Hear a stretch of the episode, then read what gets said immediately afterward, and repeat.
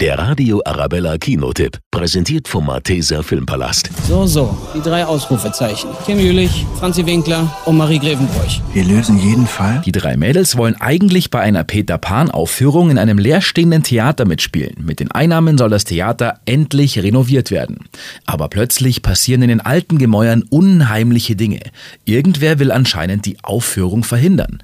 Und los geht die Verbrecherjagd. Welches Monster ist zu solchen Gräueltaten fähig? Ich will nach Hause. Nein, mach dir keine Sorgen. Das Theaterstück findet auf jeden Fall statt. Wir finden heraus, wer das getan hat.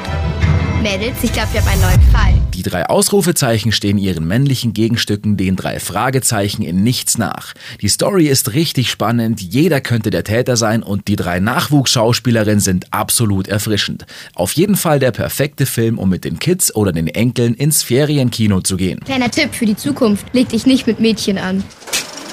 Der Radio Arabella Kinotipp, präsentiert vom Malteser Filmpalast.